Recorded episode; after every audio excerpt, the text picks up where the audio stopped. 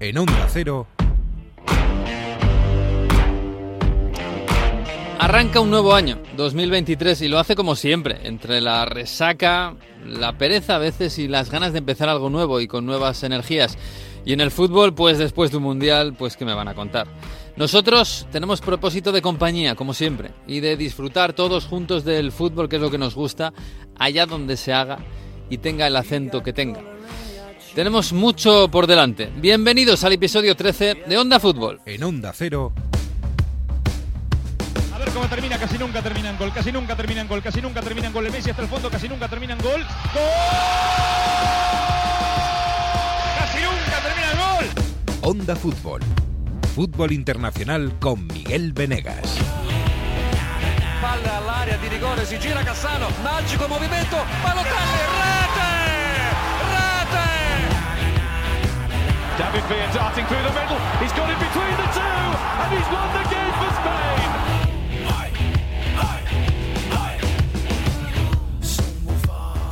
Hola, ¿qué tal? Muy buenos días, buenas tardes, buenas noches. Aquí estamos, de vuelta, si parece mentira, ¿eh? 9 de enero, ha pasado unos días ya.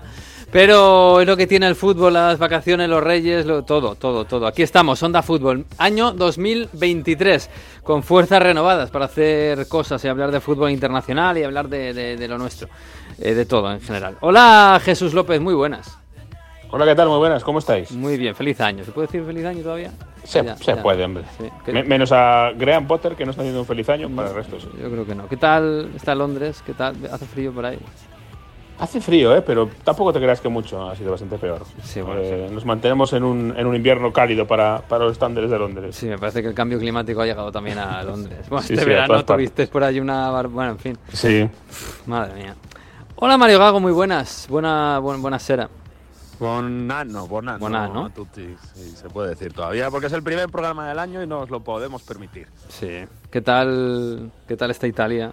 Bien. Ya se ha olvidado, ¿no? Lo del Mundial ya fuera, ¿no? Ya, ya Nada, nada, no. no ha pasado Italia nada. está- fuera. Italia No ha pasado nada, es verdad, sí. No ha pasado una cosa, sí, más triste por, por la sucesión de eventos tristes Ay, con sí. el adiós de Mihailovic y de Gianluca Vialli, Ernesto Castano también, que, que fue jugador de la Juventus, que se recordó este fin de semana. Eh, está doliendo mucho más eso que, que lo de la selección y, y todo lo que ha pasado. Fíjate lo que hizo Vialli con esa Italia campeona de la Eurocopa en, Ay, sí. en dos- 2021. Están saliendo muchos discursos de él durante, durante ese periodo en Wembley y demás.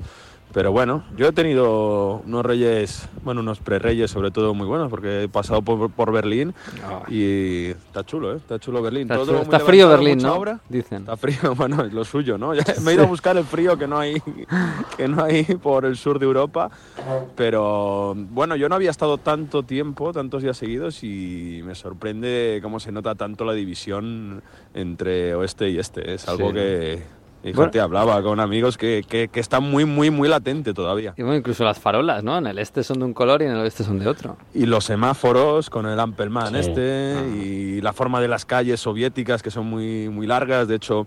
Sí, el urbanismo de es lo Dama. más, es lo más claro. ¿eh? Mm. Eh, Gambito de Dama, ¿no? Que, bueno, Jesús, tú, tú has estado en Berlín también, eso, ¿no? Que eh, viviste en Berlín, creo. Lo, lo- es increíble esa diferencia entre ciudades, entre dos partes de la ciudad. Pues si has estado en el este de Berlín, luego nos vas a contar, ¿eh? porque si has estado en el este de Berlín, yo creo que has tenido que estar en Copenhague, en el bosque de Copenhague. Sí, En y en un bar futbolero Ay, en el Panenka. de la Unión de Hierro. Ay, ay, qué bonito, qué bonito. En fin, oye, Manu Terradillo es la Francia que madruga está por ahí. Hola, Manu. Bonané, feliz año a todos, que sí se puede decir hombre, cómo no. Sí, sí. Oye, ¿qué, qué, qué- qué andáis por ahí? Acaba el Mundial, estáis otra vez a la gresca. ¿Qué pasa? ¿Qué pasa con Zidane y con el Presi? Aquí no hay nadie contento con nada, ¿eh? Mira que se pasaba página, que sí, que bueno, hemos tenido fin de semana de copa, pero... Pero bueno, pues se han calentado las cosas este domingo, eh, empezando con el presidente de la federación, con Noel Egre, que le han preguntado sobre Zidane. Hay que recordar que, a- que a, mm, este mismo fin de semana eh, renovaba Deschamps eh, hasta 2026 con la federación. Y Noel Legre en esa entrevista ha dicho que nunca se ha reunido con Zidane, que nunca habían pensado en, en separarse de Didier Deschamps, que Zidane nunca había dado ningún paso para ofrecerse, pero que no le habría cogido el teléfono. Luego ha dicho algo así como... Es que eso es un poco "Sabíamos- feo, ¿no? Eso no le habría Sí. cogido el teléfono, pero bueno, tío, Pero que es esa- Zidane. Eh, Usa una expresión que es algo así como sabíamos que siempre le teníamos en la manga, que es algo así como que sabíamos que Zidane siempre estaba disponible, ¿no? Que, que, que siempre le podríamos haber llamado si hubiese sido necesario, y luego pues ya habla eso de que había mucha gente que le quería fichar y que estaban esperando a que se fuese de Sham, pero que claro, que no se le puede mm, no se le puede reprochar, reprochar nada a Zidane. Y luego pues también le han preguntado por el tema de Brasil y Zidane y ha dicho, me da igual, se puede ir a donde quiera, me cuesta creer cualquier cosa sobre él. Yo, Manu, no- yo no sé si es el idioma que yo no manejo, pero suena muy altivo todo esto. ¿eh? Yo no sé. Tiene que ver la forma de ser un poco francesa, no lo sé, ¿eh? no quiero meterme con nadie, de verdad. Puede ser, lo que pasa es que ahí... eh, o sea, la ruptura no es de ahora, ¿eh? No sé si os acordáis que, que Zidane no estuvo en la final de la Copa del Mundo y, y en teoría le habían invitado y yo creo que Zidane, no sé si le cree, le cree- no sé si alguien, pero Zidane yo creo que tenía la idea de que iba a estar eh, con la selección ahora, después del Mundial. Yo creo que él lo pensaba o que él veía una opción muy clara y no sé qué ha pasado en algún momento que eso se ha, mm, se ha roto totalmente. Y luego, luego está la, la respuesta de, de Kylian Mbappé, que ha tuiteado eh, después de esta entrevista diciendo que Zidane es Francia y que no se falta el respeto así a una leyenda como, como Zidane. Uf. Claro que, Claro que Mbappé y Legre también claro que Mbappé con la ¿eh? federación Por- antes del Mundial también la, la Claro. estuvo, ¿no? Hay que ver. Sí, no quiere participar en, en acciones publicitarias, no le gustan los patrocinadores que tiene. En fin, muchas cosas, sí. Madre mía, si es que... Iba a decir, hay que ver cómo cambia el fútbol en tres meses. Hace tres meses Zidane tenía la opción de ir a la Juve con Allegri prácticamente fuera o la opción de ir a la selección francesa. Por un lado, ahora Renoja de Sams y Allegri que Claro. más cae toda la junta directiva de la Juventus, pero Allegri se mantiene con más poder y encima vuelve a entrar en la lucha por el Scudetto y ahora el corto muso vuelve a estar de moda. Y Zidane sin, se ha quedado descompuesto y sin novia. ¿no? Sí, pues como perder el primer partido del Mundial contra Arabia Saudí y luego ser campeón del mundo. Así que este deporte es así, es así de loco. En fin, bueno, han pasado cosas este, estas navidades, han pasado cosas además muy tristes, ¿eh? porque hay que recordar que nos ha dejado Pelé, que no ha sido una sorpresa porque ya el hombre estaba enfermo. eh, también estaba, tenía una edad bastante avanzada. Eh, se le ha enterrado además este fin de semana ya por fin, después de todos los honores al hombre que ha sido pff, todo en el fútbol. Decía Segurola el otro día que era el, el- la vara de medir para el fútbol desde que se retiró. Y posiblemente es verdad. Eh, y Mario lo decía, se ha marchado Gianluca Vialli. Bueno, se ha marchado también, nos ha dejado desgraciadamente Sinisa Mihailovic, que tampoco ha sido una, una gran sorpresa, una, una mala sorpresa porque venía arrastrando una leucemia y se le veía mal. Eh, pero claro, lo de Gianluca Vialli sí que ha sacudido terriblemente al país, ¿no? Que, también es verdad que arrastraba un cáncer pues muy chungo desde hacía cinco años, pero eso sí que ha dejado muy tocada a la sociedad por lo que era Vialli, ¿no? 15, sí, 5 años decías de luchando contra el cáncer de páncreas y, comentaba antes por, la personalidad que tenía y porque más allá de que era un futbolista fantástico, delantero que, marcó muchas generaciones, sobre todo en los años 90, todo el mundo que, le, vio jugar, ¿no? Y, esa, forma que, tenía de, luchar y, los goles tan impresionantes que hizo, con la Juve muchos, con el Chelsea también, en, Inglaterra era muy querido, Jesús lo sabe, el Chelsea era, bueno, llegó a ser jugador-entrenador en el Chelsea en el 98, Sí. que es, es algo que, que en estos días... Hubo eh, una parece- pequeña moda ahí, Jesús, de, en la Premier de eh, jugador-entrenador. ¿eh? Estuvo Vialli, recuerdo también Gullit, eh, y no sé si algún otro más. No Eh, sé si Zola llegó a Sí, hacerlo. estaba pensando en Zola, sí, no sé. Es eh, una personalidad, pues eso, que en el Chelsea fue fantástica, decía así, Zola, no sé si llegó a ser, pero bueno, eh, fue un, precursor también en medios de comunicación en Italia y era un personaje, más allá de, de un jugador solo de la Juve o de la Cremonese o de una Sampdoria que, que sorprendió a todos y que llegó a esa final de Wembley contra el Barça, pero que también le, le llevó a una Sampdoria a conseguir títulos, pues más allá de eso era la personalidad que daba, pues eh, entre, entre ser un parte del staff de, de la selección italiana o, parte de, de, todos los equipos en los que estuvo. Así que era muy, muy, muy querido en Italia además estaba muy, muy, muy presente en los medios de comunicación, lo cual le ha hecho una imagen pues en todo este tiempo muy conocida para todo, para todo el mundo que ama el fútbol en, en este país. Sí, y, y los homenajes, bueno, sobre todo, sobre todo en dos sitios donde triunfó, que yo haya visto, vaya. Eh, en, la, en Génova, en, el estadio de la Sampdoria, que perdió contra el, el Napoli, hicieron un gran homenaje, he visto muchas pancartas. Y en Turín, claro, es que en Turín ganó, ganó la Champions, lo ganó todo. En Turín, eh, la Champions del 96, Scudetto, Copa Italia, Copa de la UEFA, y fue un momento de, de muy, muy, muy, muchísima emoción, de la gente prácticamente al borde de las lágrimas, por todo cómo se apagó ese stadium, también acordándose de Ernesto Castano, pero sobre todo, bueno, se apagó todo, la gente mostrando las camisetas de la Juve, pancartas también, y en ese momento eh, habla un ex compañero suyo que, que, estaba muy legado emocionalmente a él por todo lo que ha pasado, Gianluca Pesotto, y dedica estas palabras al que era su capitano. Ciao Luca, siamo sicuri che stasera sei qui da qualche parte, in mezzo a noi. Siamo venuti qui in tanti per farti sapere che non ti dimenticheremo mai e non smetteremo mai di volerti bene, così come è stato fin dal primo giorno. Ciao capitano, fai buon viaggio, ti vogliamo bene.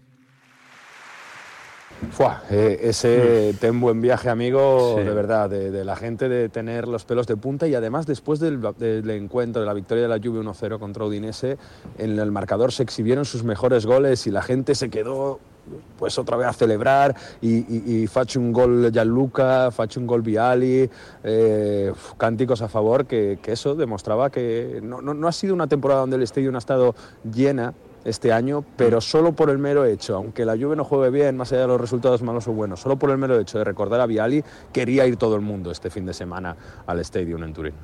Sí, una gran manifestación, sí señor, para recordar a un ídolo y a una persona que ha calado muchísimo. En, en, en Génova, a mí me gustó el, el, gesto de los dos equipos que salieron a calentar con la camiseta de Viali en nueva a la espalda, con una camiseta antigua, claro. Bueno, muy para nostálgicos que vimos a, a Gianluca Viali, que fue un delantero tremendo. Y, y, un tipo al que todo el mundo. Ancelotti se emocionaba el otro día en el Real Madrid porque decía que era, que era un tipo sensacional, alegre y que, y que se había ganado a todo el mundo. Así que bueno, que descanse en paz, otra víctima más del cáncer, en este caso de páncreas, que, que nos ha dejado este fin de semana. En fin, vamos a hablar de, lo que ha pasado en Italia, que, está caliente, la verdad. Eh, el, calcio italiano, que ya nos ha dejado do, dos eh, jornadas en este primero de año. Eh, del fin de semana, sobre todo las copas. Ha habido copa en Inglaterra y copa en Francia, que además son dos campeonatos preciosos, porque es que son preciosos. Jesús, claro, ya la, la, Copa de Inglaterra, pues qué decir, ¿no? El, el, torneo más antiguo del mundo, ese torneo en el que aparecen eh, equipos como el Stevenage de, de, cuarta división que se carga al Aston Villa.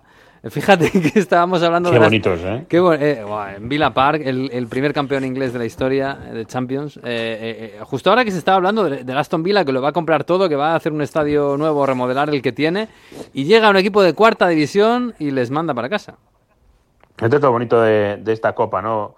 Eh, tan antigua. y hablamos siempre de la igualdad de la Premier, pero es que también hay igualdad en otros niveles de, del fútbol inglés. Eh, el, el, muy, eh, pero que muy eh, modesto Steven H de la League 2, ¿eh? esto es hmm.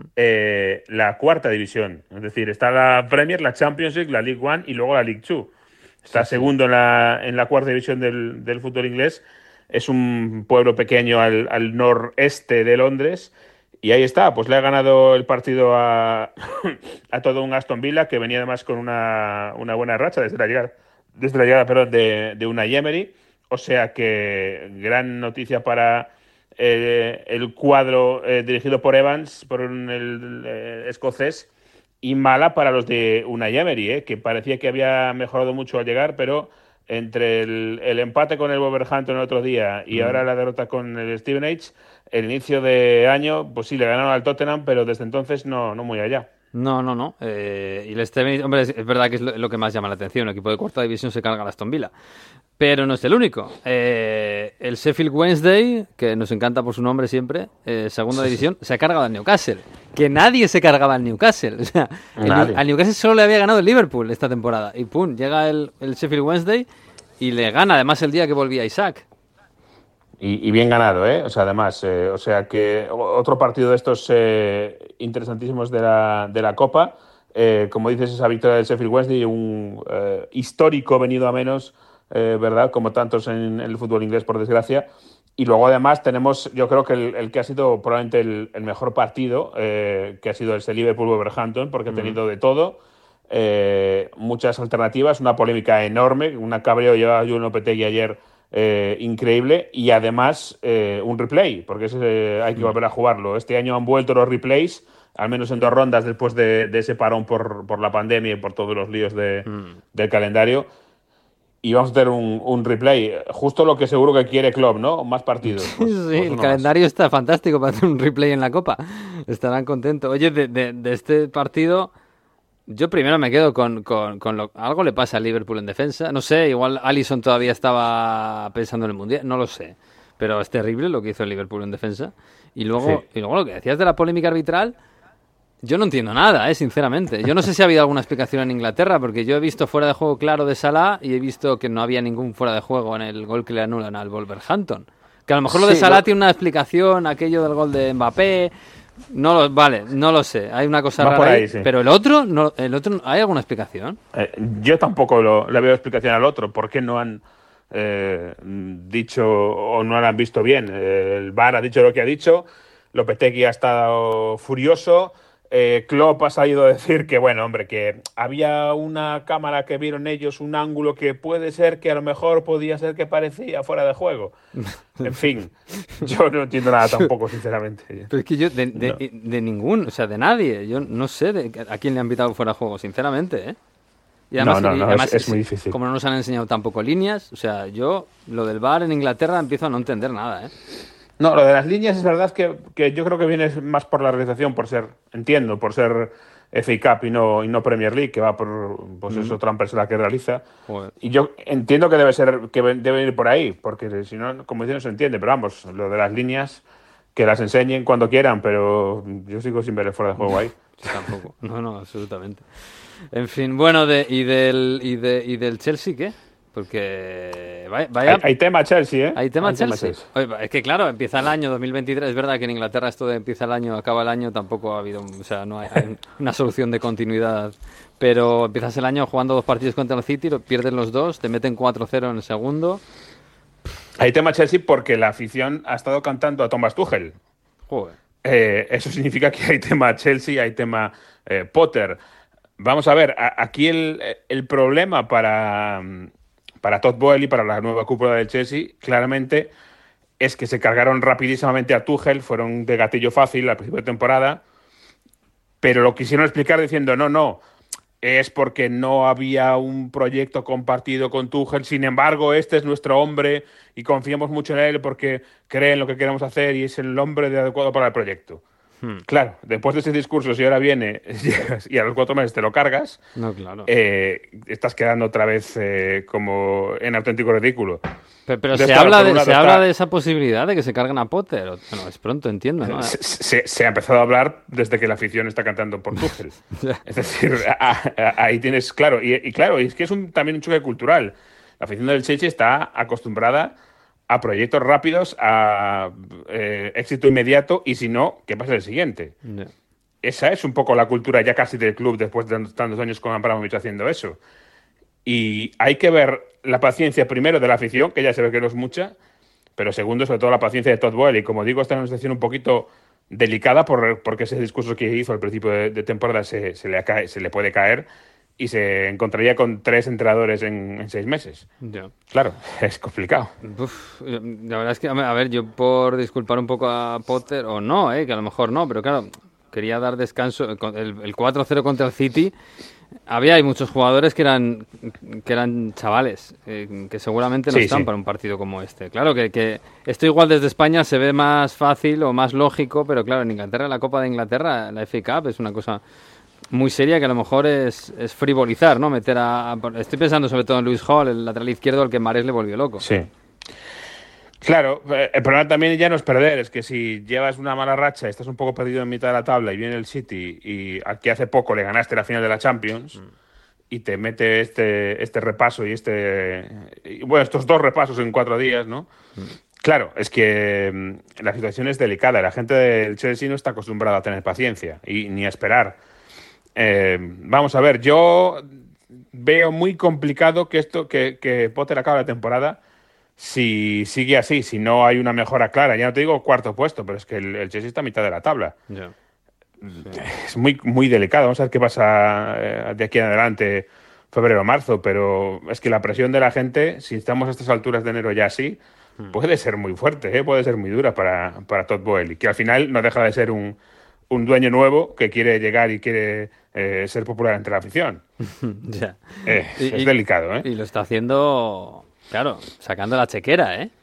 Exacto, sí, sí, es, porque es que el problema también de Potter es que si, a ver, eh, cuando estaba, por ejemplo, Frank Lampard en el Chelsea, decía, no, hay que tener paciencia, y es verdad que él pues estuvo sin fichar en el Chelsea, algo raro, sacando chavales de la cantera, etcétera pero es que Potter se ha gastado una, o, el Chelsea de Potter se ha gastado una millonada. Hmm. claro, vamos a ver qué es lo que hacen en enero, pero no es la misma situación. Pedir eh, paciencia, y, ha dicho Potter, pues cuando vino Guardiola el primer año no ganó nada. Es verdad, pero claro, es que no es nada fácil, ¿eh? Vamos a ver qué es lo que sucede. No, no, no. Oye, del, mercado, eh, claro, me estaba acordando hoy, hablamos siempre de calchomercato, pero claro, ya empezamos a hablar de transfer market, porque los únicos que tienen aquí la pasta y, los fichajes son los, ingleses. Que, en fin, este, claro, el Chelsea se supone, se supone que va a pagar 100 kilos por Enzo Fernández. Habrá que verlo. Sí, eso, quiere el Benfica, habrá que verlo. Pero sí, desde luego que la, eh, estas derrotas y este mal momento eh, no va a bajar el precio, eso seguro. ¿eh? No va a hacer que el Benfica diga, venga, vale, te lo hmm. dejo más barato. Eso seguro que no. Ya. Pero bueno, aquí eh, cosas, que, cosas que se pueden hacer, bueno, porque cosas que se están haciendo de momento son pequeñitas, ¿no? Lo de Orsic el otro día por el Southampton. Sí. Eh, bueno, el, portero de... Man, bueno, Manu Terradillos tiene un regalito para el Chelsea, parece. Em, y luego se habla mucho de Mudrik, que puede ser también otra, otra mm, operación un poco cruzada con el tema de Enzo Fernández. Da la sensación de que el Chelsea ha dicho al Arsenal, si tú te metes en medio de lo de Enzo, yo me meto en medio de lo de Mudrik y, a ver si nos quedamos los dos sin fichaje, ¿no? Porque Mudrik, bueno, llevaba un tiempo en Instagram eh, dándole likes a cosas del Arsenal, etcétera, es decir, haciéndole, tirándole los tejos con todo al equipo de Arteta, pero no se acaba de terminar. No sé si eh, tanto el Arsenal como el Chelsea quieren aguantar un poquito de tiempo a ver, a ver si, si las operaciones se van a dar un poco, porque las, claro, es que estamos ya en un momento en que Oye, que viene el Chelsea. Bueno, pues vale, pídele 120 millones de euros. claro. que se acaban de gastar pues, casi 100 en un central y a estas cosas. Y, claro. y Jesús y lo de Guardioli y Calulo, ¿en qué quedó? Porque durante el Mundial muchos decían, eso está hecho ya, preacuerdo, sí, preacuerdo. Sí. ¿Y en qué quedó? No, pues de momento no, no está ni, ni hecho ni, ni firmado. ¿eh? Vamos a ver, habrá que madurar las Em, las operaciones. Pero yo siempre lo digo, al final es que justo después de un mundial, fichar al tipo que ha video en ese mundial hmm. supone un sobrecoste muy importante. Entonces, claro, eh, con Guardiol, pues lo mismo. Eh, claro, ahora mismo es el central más de moda, o hace un mes era el central más de moda. Eh, el hmm. precio va a ser mucho más alto ahora, probablemente incluso que en junio. Hmm. Con lo cual, eh, ha habido muchos rumores, porque además todo el mundo ahora quiere ir a Inglaterra, todos los rumores apuntan a equipos de Premier, pero luego que se, que se materialice ya es otra cosa. Sí, sí. De, todos modos, el Chelsea es verdad que eh, lo tenía lo quería hacer antes del Mundial, y de hecho, bueno, se supone que los acuerdos verbales con él y tal, no con el equipo, eh, se hicieron antes, pues igual que lo de Nkunku, que también estaba medio hecho desde antes. Pero bueno, el, Liverpool, por cierto, ya tiene su Gapco para que no para haya estado desconectado, que ya ha debutado. Vamos a ver dónde entra, porque claro, yo te, preguntaba el otro día. Ahora muy bien, es fácil meter a Gapco en el once titular, pero cuando esté Luis Díaz, cuando esté, si está bien eh, en algún momento Darwin Núñez, eh, Salah, eh, vuelvan Firmino y Jota, no sé, va a ser complicado meterlo, ¿no? Sí, la verdad es que va a ser complicado, sí. Mucha eh, eh, mucha cosa, pero es verdad que el, eh, Liverpool ha perdido, yo creo que esa mm, efectividad en ataque, con lo cual mm, no hay problema, yo creo, en que haya más opciones para manejar el club porque mm. no hay nadie. El problema no es ese, el problema es que no hay nadie que se gane el puesto clarísimamente.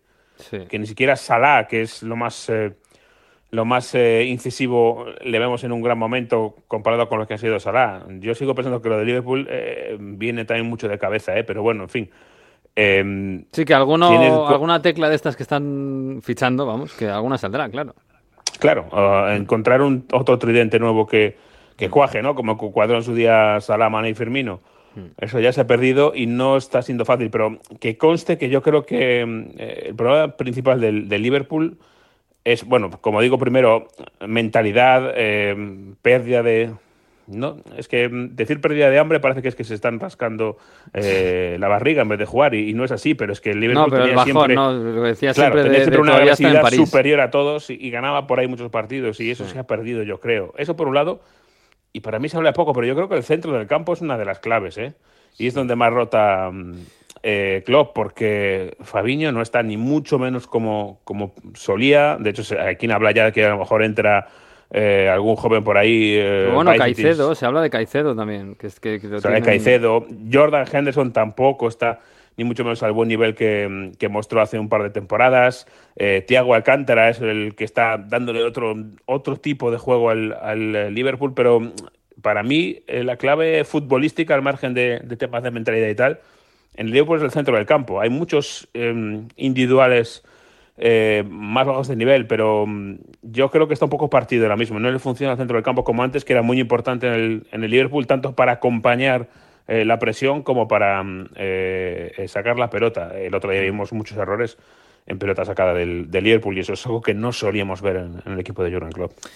Pues sí, algo, algo tendrán que hacer y algo están haciendo. ¿eh? De momento Gakpo, eh, vamos a ver si fichan a Caicedo, que se está hablando de 60 kilos y estas cosas. Bueno, es que la Premier está así. Orsic ha fichado por 7 kilos al colista de la Premier. Esto es que esto es la Premier, eh, la Superliga, desgraciadamente. En, en Italia, Mario, que esto, joder, no sé, en Italia os encanta esto del enredo de, de intercambiar y tal. Yo no estoy oyendo nada, ¿eh? Berenzinski al Napoli ha sido una operación así un poco extraña, y- pero es que gano. vaya, vaya comparación de nombres. Allegri, Allegri ha salido el otro día y, y dijo que, que está muy contento con los suyos, que no espera ninguna renovación. Claro, sin consejo de administración, ¿qué va a decir? Que, que se tiene que renovar. En el Inter están un poco cabreados porque, claro, Lukaku, pues sí, contra el Napoli lo hizo bien, pero ya el otro día contra el Monza, pues de otra vez Mm. que, que estuvo demasiado gris y si hace falta reforzar esa parte. Eh, el tema es Skriniar que no renueva, entonces si no renueva se empiezan a pensar ya en defensas que pueden que pueden mejorar y que pueden eh, sustituir. Y, y el Milan pues un poco con las renovaciones que ha cerrado la de Benacer y la de Rafa Leao la tiene a puntito a puntito también. Ahí, y eso que es súper súper liosa porque tiene dos agentes porque está Méndez por medio pero también hay otro abogado que tiene una parte que deben millones todavía al Sporting por una, una cláusula que tenían anteriormente. Bueno un lío de burocracias y que el. Milan está más centrado en ese sentido en, en renovar sobre todo a Leao que es su pieza importante y Manu, a ver, ¿qué pasa con Skriniar? Porque en la curva de los aficionados del Inter en Monza el otro día ofrecieron ahí, eh, capitano Skriniar, por favor quédate con nosotros, pero no renueva, ¿eh? No sé qué dicen en Francia. No, eh, le, le quiere el PSG y yo creo que el PSG va a ir al mercado. No sé si ahora o en verano, pero el PSG, que el, el mejor central que tienen es Danilo Pereira, que no es central, que es medio centro defensivo y es el que mejor está jugando. Y yo creo que ahí el PSG va a fichar a alguien en el centro de la defensa seguro y si es Skriniar yo creo que mejor. Lo que sí es que también no tienen la chequera tan fácil como otros años. ¿eh? Se han comedido bastante más este verano. Entonces han tenido que esperar. Y Unagi, no sé si os acordáis. Hombre, eh, Unagi. eh, suena Sí. mucho aquí que se va de la Angega al Nápoles, que es una opción bastante clara. Bueno, pues no es mala opción, ¿eh? Mm, Bueno, es- sí, ha sonado algún artículo. Es verdad que, que el Napoli es muy de eso, ¿no? De valorar un poco futbolistas, iba a decir underground, ¿no? Pero sacar jugadores como Kim, que ninguno se esperaba que diese ese rendimiento. Bueno, pero esto ya es pescar highlights, ¿eh? Esto Sí, ya sí, sí, mucho más highlight por el. Mundial. Ah, pero hay que seguir esta, eh, estas tratativas de, de calciomercato que, que sí que darán un poco más por largo, porque además de Laurentis es de larga negociación. Hmm. En cambio, otro, el que sí que va a ir al centrocampista hacia Marsella es Malinowski, Manu.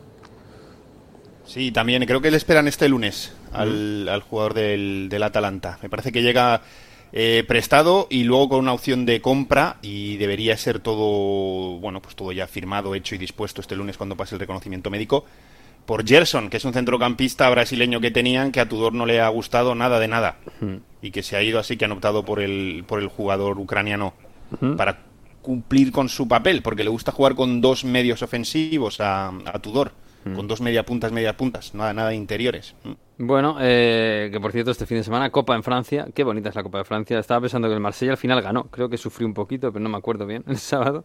Que jugaron casi todos los grandes. Bueno, ganó el París no sufriendo, Manu, pero. Pero sin jugar bien al Chateauguay. Sí, un faena de línea otra vez, ¿no?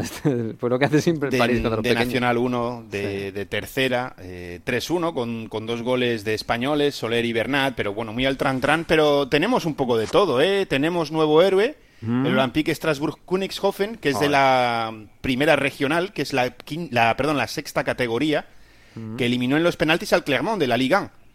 Sí, sí. Y en la siguiente ronda se va a medir al Angers, que es el colista, con lo cual, hombre, a ver, la diferencia está ahí, pero ¿por qué no? Y, y- y veía hoy además que el Angers, eh, había, había un artículo de cuántas veces un equipo de sexta categoría había eliminado en Copa a uno de primera. Pues la vez anterior fue el Angers el que cayó contra un equipo de, de sexta categoría. Así que nada, tenemos ya todos equipo que seguir este Olympique de, Extra- Extra- de Estrasburgo, Königshofen. Nos hemos quedado sin equipos de, de ultramar. Ay, si no sí, me el, ta- el Tamponais, ¿no? Era el que nos quedaba. el- la. Tamponés ha caído, de la Ah. reunión cayó uno, pero cayó 1-0 eh, contra el Gras en, por la mínima. Y luego tenemos, eh, por volver un poco al PSG, jaleo también, porque el PSG se ha, mm, se ha clasificado, pero no sabe contra quién va a jugar. Y es que puede jugar contra cualquiera de los tres equipos. Porque van con, por ese lado con, con dos partidos de retraso, porque había el, el Reims Santan se enfrentaba al Basquehal. Y lo que pasa es que hubo pelea. Hubo pelea en el campo, hubo pelea después fuera del estadio, tuvieron que parar el partido. Eh, en principio iban a dar el partido por perdido a los dos, con lo cual el, el país de Cassel, que es el siguiente rival, pues se habría clasificado y jugado contra el PSG. Pero ahora han dicho que no, que primero se juega ese, ese Reims Santan eh, Basquehal, luego el que gane juega contra el PI de Cassel y luego ya el que gane de ahí juega contra el PSG. Madre mía. Que a los del Manu, PI de que se den prisa, le- que luego llega la Champions, macho. Sí, sí, no, no, ha sido, ha sido increíble. Y luego encima, para rematar, porque tenemos Copa el 21-22, el PSG ha dicho que por favor le deje jugar el lunes 23. Porque el 19 se va a jugar un amistoso Arabia Saudí eh, contra un equipo de estrellas eh, en el que habrá jugadores. Yo supongo que estará Cristiano Ronaldo porque uno de los equipos que aportan sus estrellas es el, el Al Nasser. Hombre, pues sí. Ronaldo Messi, ¿no?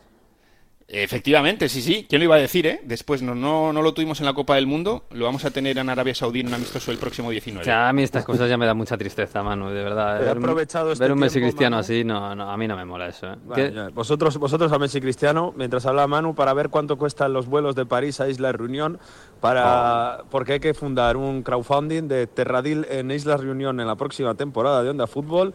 Así que por 600 euros, 11 horas de vuelo, Manu, Uy, yo creo que tampoco es tanto, ¿no? Yo me apunto, ¿eh? Y nos hacemos A un ver, partido. la prox- de la próxima Copa Hacemos un que especial Onda Fútbol. Oh, desde allí. yo me apunto. Desde Isla Reunión, por favor. Ya, llama a Raúl Colomo, a ver qué, lo, Ya, le voy a decírselo a Coloma, a ver qué dice. Sí, sí, sí. me va- Oye, que claro, Manu, que esta gente, claro, como tiene que hacer, hacerse 5.000 kilómetros para jugar en Francia, y bueno, imagino que luego además, claro, el Gras este creo que era de, no sé si del sur o no sé, vamos, que vas a París, luego tendrás que ir a no sé dónde. Que, ah, claro, lo que han hecho ha sido ir toda la semana a Francia, estar por allí, han jugado un amistoso contra el Paris Saint Germain, han hecho, ¿no? Han hecho sus cosillas. Claro, han aprovechado por eso, pero eh, porque siempre es así. Yo creo, creo que históricamente me parece que ha habido un caso dos. Me parece que un equipo fue el Nantes, si no me equivoco, que hizo un viaje a ultramar por un partido hace ya muchos años. Pero lo que se hace es eso, es, el, es la federación la que paga el viaje, porque lógicamente estos clubes que, Sí, claro. que la Tamponés es, es- es cuarto, lo estaba mirando en, es cuando tocó, es cuarto en la primera división de, de la reunión. o sea, es claro. cuarto en la primera división de, de Isla Reunión. Claro, pero no, no tienen ese dinero, entonces, o sea, no tienen esa capacidad y luego sería muy incómodo que todos los equipos de, del, del fútbol francés andasen, o, digamos de la metrópoli, andasen viajando a, bueno, pues a donde tocase, ¿no? A, eh, entonces lo hacen así y, y ya pues sí, a- aprovechan y bueno, pues como el PSG tenía que jugar sus amistosos también, eh, pues mundial y durante el mundial, pues bueno, le- les, les tocó. Estoy, me- animo a la gente que entre en Google, ponga Islas Reunión y luego imágenes. Y luego ya que se haga sus cosas de, de fútbol que estamos hablando. eso. En fin, que no, no está mal, ¿eh? Esto de irse a jugar a Isla Reunión un poquito. Em, bueno, empezamos el año 2023, creo que dándole una nueva oportunidad a Mario para que nos mm, ponga un poco de música italiana. Yo no me hago responsable, como siempre. Ma che stupido, figlio unico, mi capisci, mi sa solo tu.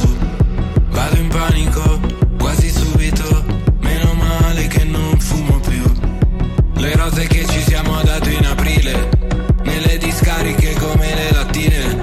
Mi chiedi come stai, cosa ti fai, devo parlarti, sai. Forse ho capito che sei tutto l'amore che non ho.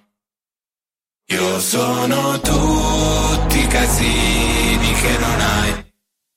E tu per me sei la crisi di stato, l'amore rubato in un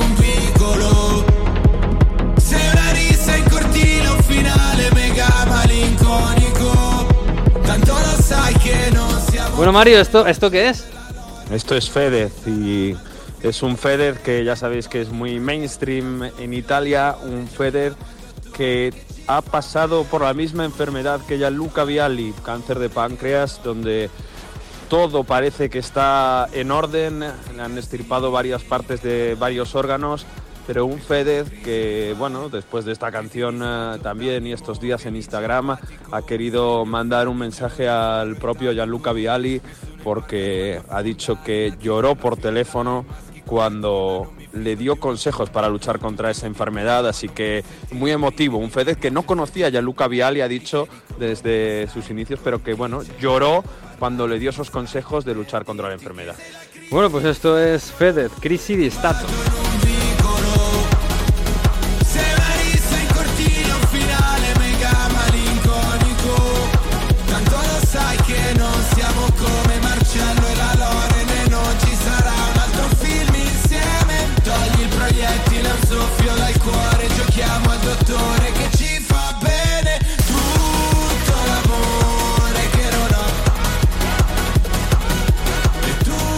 Bueno, Mario, en, lo deportivo, la verdad es que el fin de semana no ha estado mal en, Italia, porque ha palmado el, Inter eh, en casa de Galliani, que ahora ya no es el, Milan, sino que es el Monza. Eh, otro pinchazo del Inter, madre mía, cómo está el Inter, ¿eh? Eh, es que ya la Juve ya está por- bastante por encima del Inter. Empató el Inter en casa del Monza cuando tenía todo a favor, un Inter que vuelve a pecar otra vez de caer en sus mismos errores, de relajarse, pero que también se quejó muchísimo del árbitro. Esto no es la primera vez que pasa en Italia.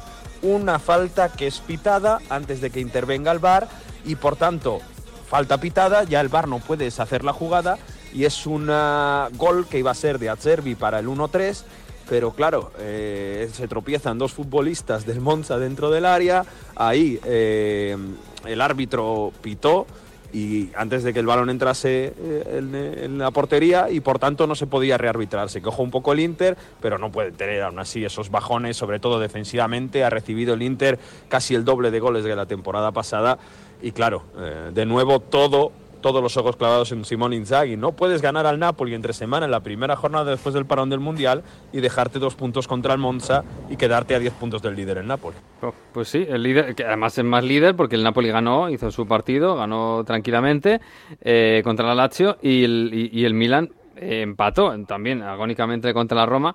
Eh, es que Mario, ahora ves la, parecen otros tiempos. Napoli líder y segundo la Juve, es verdad que con los mismos puntos que Milan, ya después está el Inter. Eh, eh, quizás es el año del Napoli, vamos diciéndolo todo el año, ¿no? Incluso se, ha- se, se le ha preguntado este eh, hace poquito a, a Roberto Saviano y ha dicho que igual no, ¿no? Mm, Está la cosa ahí, ¿no? El Napoli va a hacer un Leicester, ya veréis. Sí. Tuvo, tuvo polémica Saviano por decir que los poderes del norte van a impedir que el Napoli gane el Scudetto. Claro, dos días después pierde el Napoli contra el Inter, aunque no hubo decisiones arbitrales. Pero es verdad que la, Nap- la- la máquina de hacer goles del Napoli funciona. Eh, La estructura que ha creado Spalletti funciona. ¿Qué ha pasado en Italia todo este tiempo que no ha habido mundial? que en Italia se habla mucho de fútbol todos los días, creo que eso es algo que ya sabéis y, y aunque haya el Mundial, la gente habla de su equipo una y otra vez. Claro, lo que es Napoli, hablando dos meses de este año ganaremos el Mundial, eh, ganaremos la Serie A, ganaremos la Serie A, ganaremos la Serie A, pero ¿tú crees que ganaremos la Serie A? Le, le han aburrido a Spalletti, que ya por sí es una persona que, bueno, ya sabéis, con, con cómo eh, gestiona esas presiones, con una tranquilidad y le molesta un poco todo, y todos, bueno, pues están pendientes si se la va a pegar el Napoli, se la va a pegar el Napoli. De momento sufrió la primera derrota de la temporada en San Siro contra un Inter un poco irregular, no fue un buen Napoli este, pero ha reaccionado bien en casa de la Sampdoria, que, que- está con problemas, es verdad, pero es un campo donde te puedes eh, tropezar, además con el componente emotivo de Viali. Y claro, ahora contra la Juve vamos a ver, pero este Napoli juega bien y, con que aguante solo los eh, partidos donde no se tiene que dejar puntos, donde, donde otras veces se ha dejado eh, y ha perdido la, temporada y, gane o empate cualquier enfrentamiento directo, como el día de la Juve, se puede llevar el Scudetto. Es el máximo favorito, sobre todo viendo cómo están los demás, más allá de que la Juve venga de ocho victorias consecutivas sin recibir gol. Sí, pero la Juve brillante desde luego no es. Es verdad que está sacando todos los resultados, ¿eh?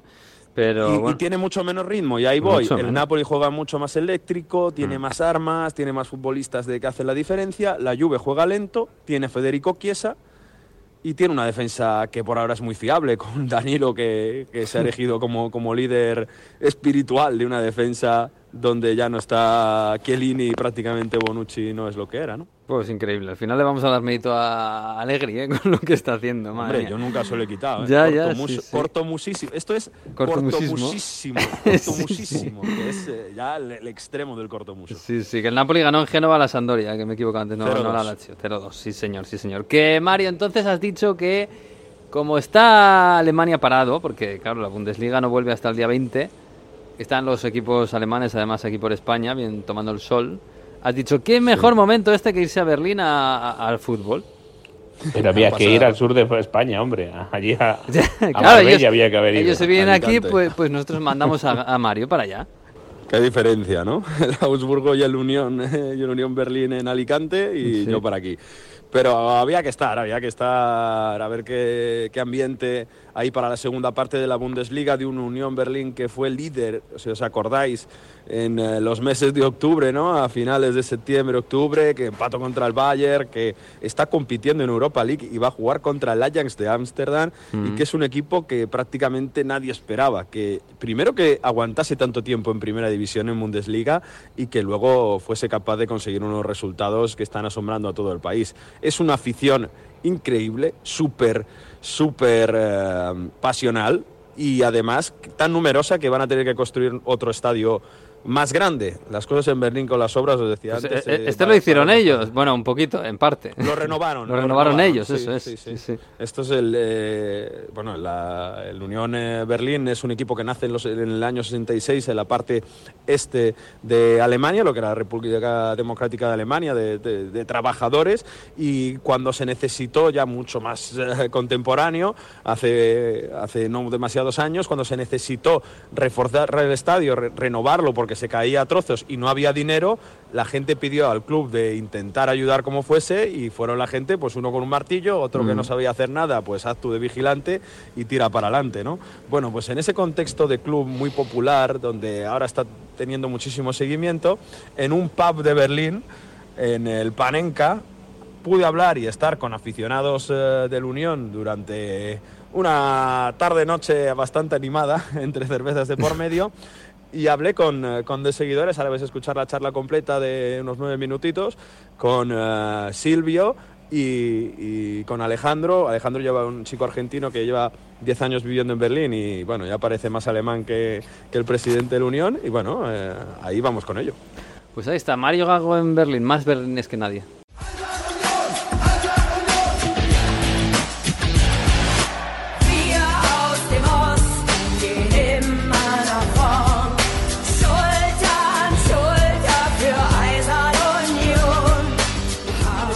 Altas horas de la noche ya en un pub que se llama Panenka en Berlín, charla con aficionados del Unión Berlín, con Silvio, nacido en Alemania. Silvio, muy buenas. Hola, ¿qué tal? Alejandro, un argentino que lleva 10 años en Alemania y ya es más del Unión Berlín que prácticamente cualquier alemán. Muy buenas, Alejandro. Buenas, ¿qué tal?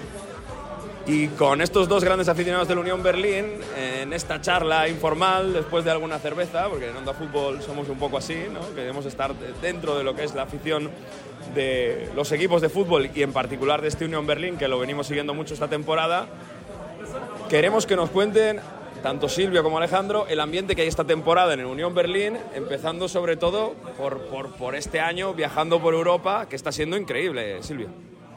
Sí, yo creo que es un poco eh, la culminación del éxito de los últimos años que salimos de, de la segunda Bundesliga, eh, pues con la idea en mantenernos un año en, en, en primera y lográndolo, pues eh, ya llevamos dos años en competencias europeas y este, justamente esta temporada, incluso algunas jornadas como líder en la primera Bundesliga que es algo increíble que jamás como aficionado había pensado que podía pasar. Increíble, único. En eh, el Estadio de la Unión estábamos comentando antes que el ambiente no es que se cante solo en, las, en los fondos, es que todo el estadio está de pie. Es algo único en Alemania y prácticamente en Europa, Alejandro. Sí, para mí es algo único porque mm, algo que me gusta mucho es que en Unión siempre se canta a favor del equipo. Nunca se silba un jugador, siempre la hinchada está detrás del equipo y, y- cantando para, para, poder, para poder conseguir el resultado que se necesita. Para mí es, es una atmósfera increíble. Una afición que es parte del equipo, que está muy involucrada, que ayudó a construir el estadio cuando había que remodelarlo y que siempre, en la medida de lo que puede, aporta al club. ¿Cómo fue tu acercamiento a la Unión Berlín en, en- en- en tu caso personal? Un equipo que recordamos que nació en los 60, pero que bueno, eh, poco a poco está creciendo muchísimo. Sí, pues yo me empecé a eh, interesar por el Unión em, pues por los noventas, cuando comencé a vivir en Berlín. Yo nací en las afueras, sabía que la Unión existe. No era muy, muy futbolero en ese momento, pero em, viendo los partidos en directo en la Alten Försterei, incluso em, en los bueno, últimos años de los 90, comienzos de los años 2000, pues me daba, pues me daba algo, ¿no? Me daba eh, satisfacción de estar ahí eh, con gente como yo, con otros que a lo mejor no hubiera conocido si no hubiera sido por, el, por, por estar en la Försterei juntos. Em, vi los partidos, eh, los primeros partidos en segunda que jugaron en los, años eh, 2001, 2002, luego un año, dos años, eh, tres años eh, bajando a tercera y cuarta. Recuerdo un eh, partido contra el equipo de mi pueblo, de las afueras de, de Berlín. Y sí, yo creo que es cuando eh, tocó fondo y ahí pues eh, subí a, a tercera y luego a segunda otra vez. Em, y ya llevo, bueno, ya llevo 20 años yendo a los partidos de la Unión. No a todos, pero en los últimos 8 o 9 años ya casi a todos.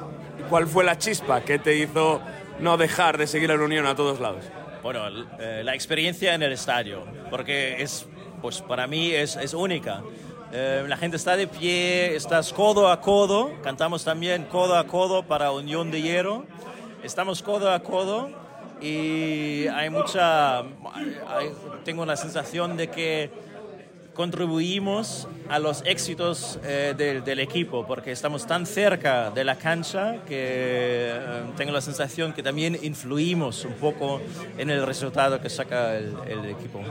Este ambiente que dice Silvio, a ti como, como, como argentino, Alejandro, imagino que te impresionó y sobre todo te ayuda a, involucrarte también en la ciudad ¿no? y, a conocer mucha gente, que es una característica también de la Unión, ¿no? que te ayuda, bueno, no que te ayude, pero que te permite conocer muchísima gente dentro de, de la sociedad de Berlín.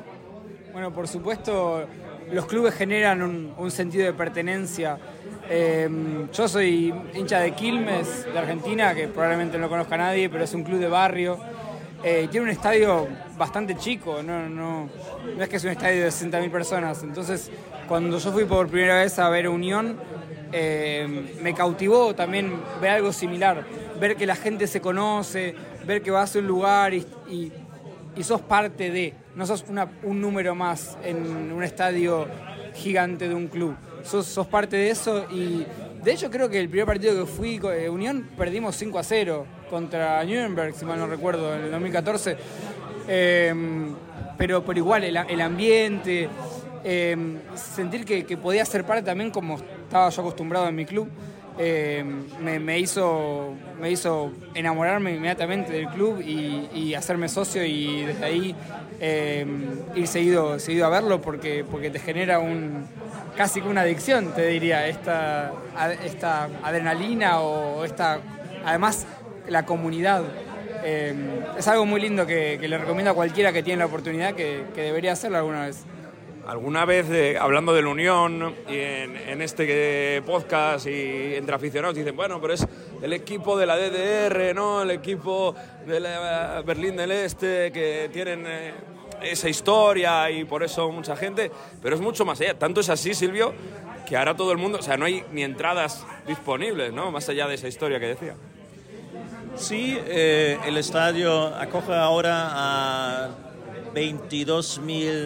22.012 espectadores.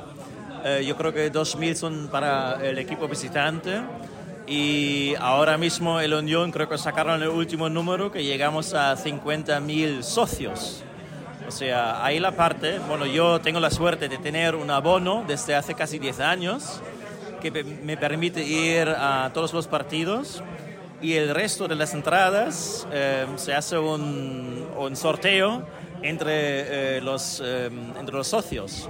Así que para gente eh, de afuera del club ahora mismo es casi imposible eh, llegar a ver un partido en directo. Se necesita contactos a socios para que hagan este trámite.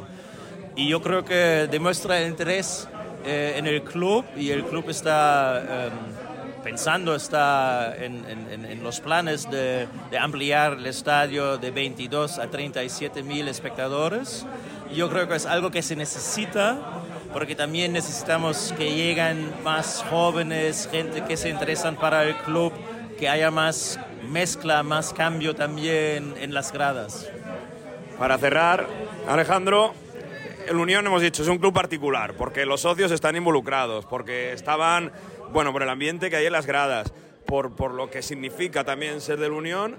Claro, tú cuando hablas con tus colegas argentinos, ¿cómo dices? Bueno, soy del equipo de Alemania del Unión, que esto es muy diferente a, a ser hincha de, decías de Quilmes, ¿no? Pero a lo mejor de un grande de allá en Argentina, de Boca de River. ¿Por qué es tan diferente ser del Unión y qué te da ese sentido de pertenencia? Eh, una de las cosas que, que más me llama la atención, incluso al día de hoy, de Unión, es cómo la hinchada siempre se canta por Unión. No importa quién está enfrente. Nosotros cantamos por Unión y apoyamos a nuestros jugadores, pase lo que pase. Que está enfrente no importa. Eh, la hinchada es, eh, como se dice muchas veces, el jugador número 12 eh, de- del partido de fútbol y mm, eso me parece muy diferente eh, respecto a la cultura futbolística, por lo menos la que yo conozco en Argentina. Eh, y la verdad es que es, muy, es muy ameno, es muy ameno como que, claramente estemos todos tirando por el mismo lado. Eh, y, no necesariamente interesándonos quién está enfrente, sino que nosotros somos Unión y vamos Unión y vamos Unión. ¿Y ¿No sientes que hay esa, esa guerra contra el Leipzig, por ejemplo, de fútbol negocio y que el Unión representa eso? Vosotros cuando vais a animar, queréis que el fútbol como os gusta y ya está. Eh, a ver, hay, claramente una diferencia ideológica, pero, pero no tampoco lo vemos como un enemigo eh, en un punto de vista futbolístico. El partido con Leipzig es un partido más al que vamos y alentamos como cualquier otro partido. Como alentamos con el Bayern Múnich, como alentamos con Bochum o con cualquier equipo que no se nos venga enfrente. Es un partido de fútbol y nosotros vamos al estadio a alentar a Unión. Bueno, pues lo dejamos aquí, grandísima charla, ya contaremos más del Unión seguro, Os seguiremos de cerca, ya sabéis, en Onda Fútbol. Gracias Silvio Bueno, gracias a ti. y gracias Alejandro. Muchísimas gracias.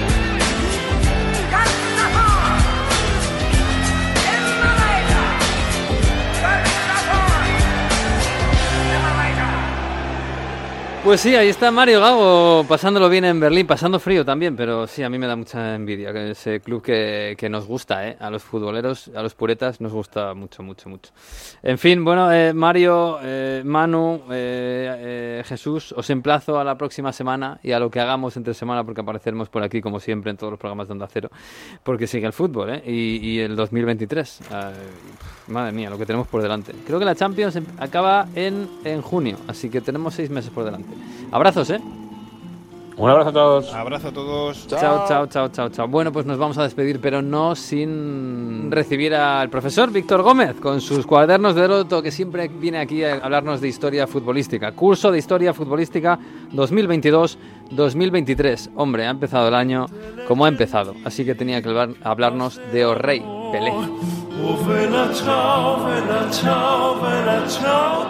Desde la muerte de Pelé son muchos los reconocimientos que van apareciendo en el mundo del fútbol, desde el propio Santos colocando una corona sobre su escudo, los minutos de silencio, los mensajes de condolencia llegados desde todos los rincones del mundo y ahora ha sido Gian Infantino, presidente de la FIFA, el que ha ido un paso más allá y ha pedido a todas las federaciones de fútbol pertenecientes a la FIFA que rebauticen un estadio con el nombre de Pelé como homenaje póstumo. Ante esta petición, que obviamente un servidor no sabe si será una realidad en un futuro cercano, he creído oportuno hacer un pequeño recopilatorio histórico de grandes jugadores que dan nombres a estadios de fútbol. Comenzamos con el estadio del Botafogo, cuyo eh, campo lleva el nombre de Nilton Reis dos Santos, jugador de fútbol brasileño que además era un verdadero historiador y teórico del fútbol. Era conocido como la enciclopedia por sus grandes conocimientos.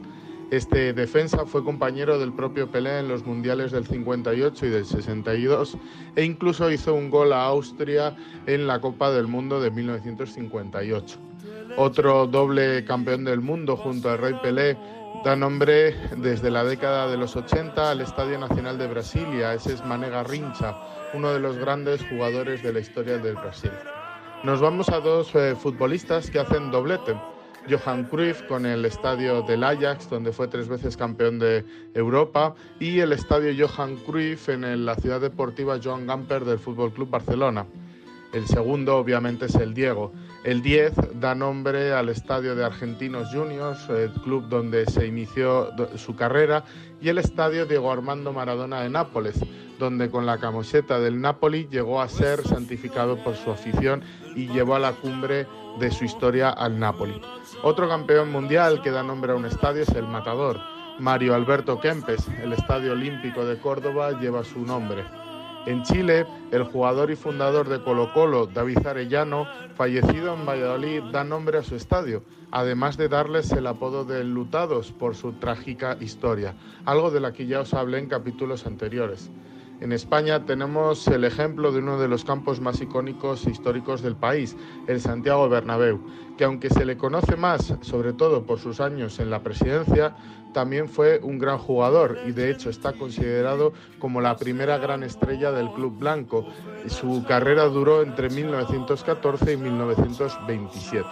En Madrid también encontramos eh, al argentino Alfredo Di Stéfano como uno de los grandes jugadores de la historia del club blanco. Da nombre al estadio de la ciudad deportiva del Real Madrid, donde juega su filial, el Castilla. Y para acabar rápidamente, me gustaría eh, comentar los estadios Marcelo Bielsa, el News Old Boys, el Happel de Viena o el estadio Raymond Copa del primer balón de oro francés. Y nada, para finalizar, preguntarles a ustedes, ¿llamarían estadio Edson Arantes do Nascimento al estadio de su ciudad, de su club? Oh. Pues sí, el fútbol ha perdido y la historia del mundo ha perdido a un grandísimo personaje. Bueno, nos marchamos, nos marchamos, como siempre, deseándolos una gran semana, gran fútbol. Volvemos la próxima semana, próximo lunes, como siempre, en Onda 0.es y en todas las redes, en todas las plataformas, con el nuevo episodio de Onda Fútbol. Hasta aquí ha llegado el primero del 2023. Disfruten de la semana y del fútbol. Adiós.